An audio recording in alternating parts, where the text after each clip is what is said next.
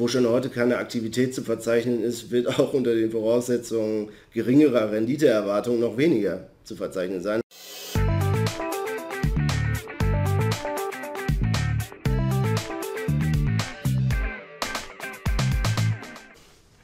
Herzlich willkommen zu einer neuen Folge des Ruhrpots.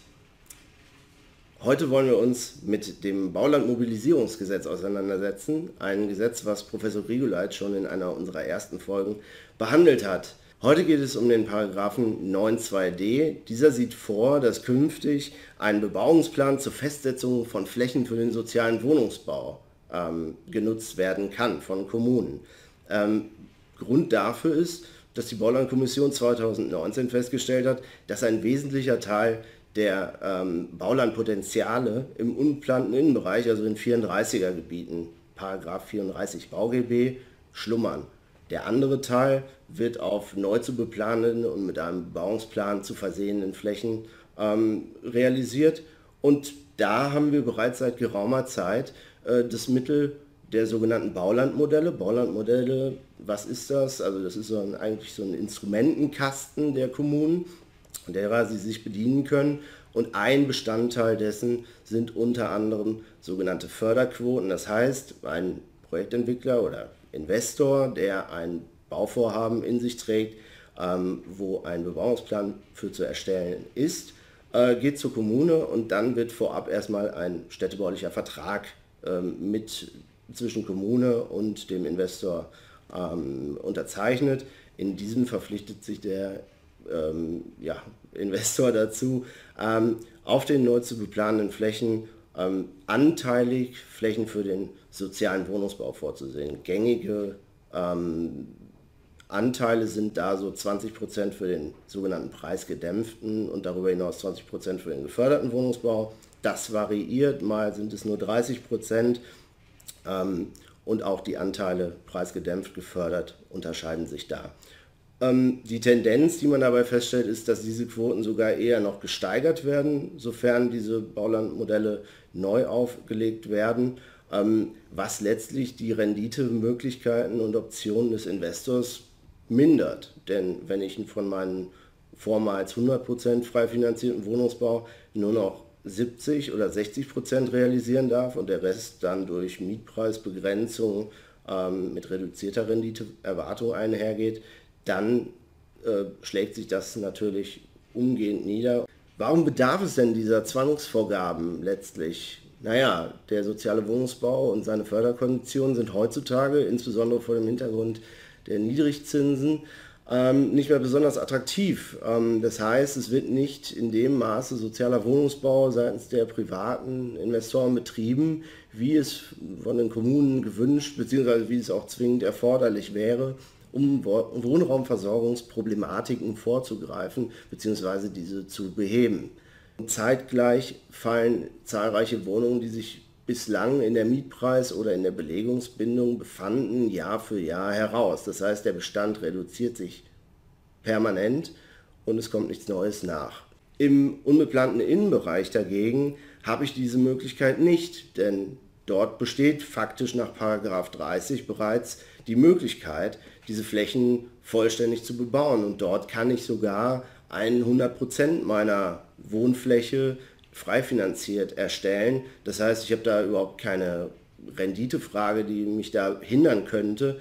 Eher ist es vielleicht, sind es Gründe, die in der ja, Struktur des aktuellen Eigentümers dieser Flächen begründet sind, dass er womöglich nicht die Möglichkeiten hat, diese Flächen selber mit einem Wohngebäude zu äh, bestücken, darauf Wohn Wohn Wohnungen zu errichten oder aber ähm, ja, dass er eben noch abwartet, dass er die, die Bodenwertsteigerung weiterhin für sich geltend machen will, bevor er die jemand anders übereignet.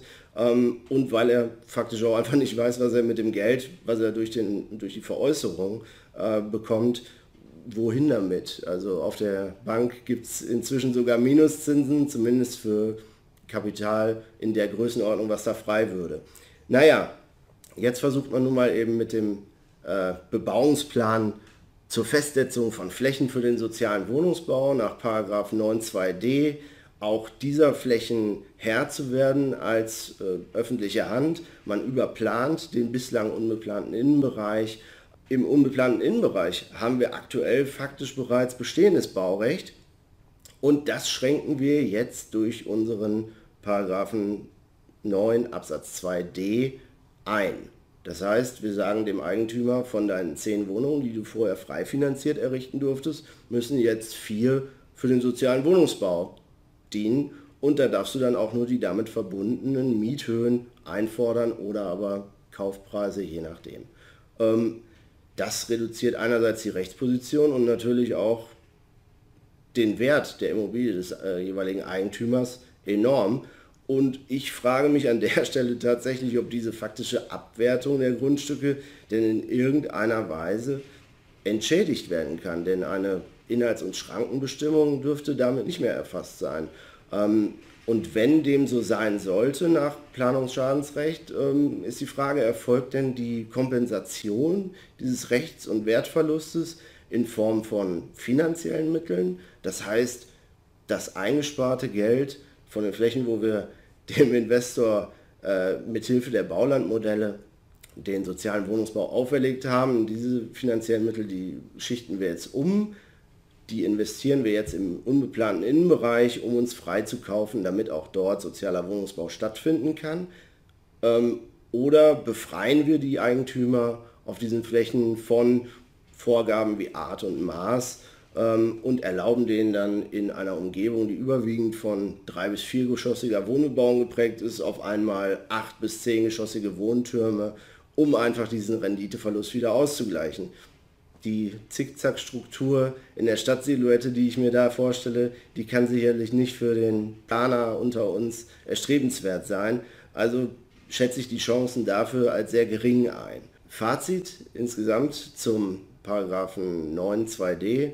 Der Gesetzgeber hat das Privileg des Innenbereichs erst einmal zur Kenntnis genommen, hat es festgestellt und hat jetzt auch den Versuch unternommen, es ja, mithilfe dieser Neuregelung einzuschränken ob ihm das gelingt, also ich bezweifle das schwer. Ähm, womöglich hat diese Neuregelung eine preisdämpfende Wirkung auf den Bodenmarkt, wenn sich unter Käufern ähm, das einbürgert, dass man künftig eben auch Flächen für den sozialen Wohnungsbau im Innenbereich berücksichtigen muss, wird es zwangsläufig sich auf die Zahlungsbereitschaft der Erwerber auswirken. Ähm, das wäre aber dann für mich auch schon alles, denn eine ursprünglich angedachte Mobilisierung, wir sprechen immer noch vom Baulandmobilisierungsgesetz, wird mit dieser Neuregelung nicht einhergehen. Wo schon heute keine Aktivität zu verzeichnen ist, wird auch unter den Voraussetzungen geringerer Renditeerwartungen noch weniger zu verzeichnen sein. Also eher würde ich das dann als demobilisierend beschreiben. Ich glaube, dass dieser Paragraph 9.2d, sollte er denn tatsächlich ähm, Rechtskraft erlangen, nicht zur Anwendung kommt, weil keine Kommune sich dieses Fass aufmachen möchte ähm, und letztlich sich hinterher mit Grundstückseigentümern darüber streitet, inwieweit sie für möglichen Rechtsverlust äh, zu entschädigen sind. Dass ich nicht der einzige Skeptiker bin, beweist, dass äh, offenbar auch der Gesetzgeber hier äh, nicht vollends überzeugt ist. Ähm, die Einführung ist befristet vorerst auf Ende 2024. Das heißt, wir haben jetzt künftig einen Erprobungszeitraum, in dem getestet werden soll, inwieweit diese, dieser neue Bebauungsplan dann Anwendung finden wird. Ob man so lange braucht, um festzustellen, dass es sich hierbei nicht um ein äh, Instrument handelt, was Anwendung finden kann, ähm, wage ich zu bezweifeln. Das kann man auch schon deutlich eher feststellen. Ähm, aber das ist letztlich nur meine Sicht der Dinge. Ich bin gespannt auf Ihre Rückmeldungen und auf Ihre Sichtweisen. Ähm, melden Sie sich über unsere bekannten Kanäle bei uns. Ich bedanke mich an dieser Stelle fürs Zuschauen und freue mich, wenn Sie auch beim nächsten Mal wieder bei unserem Ruhrport einschalten. Auf Wiedersehen.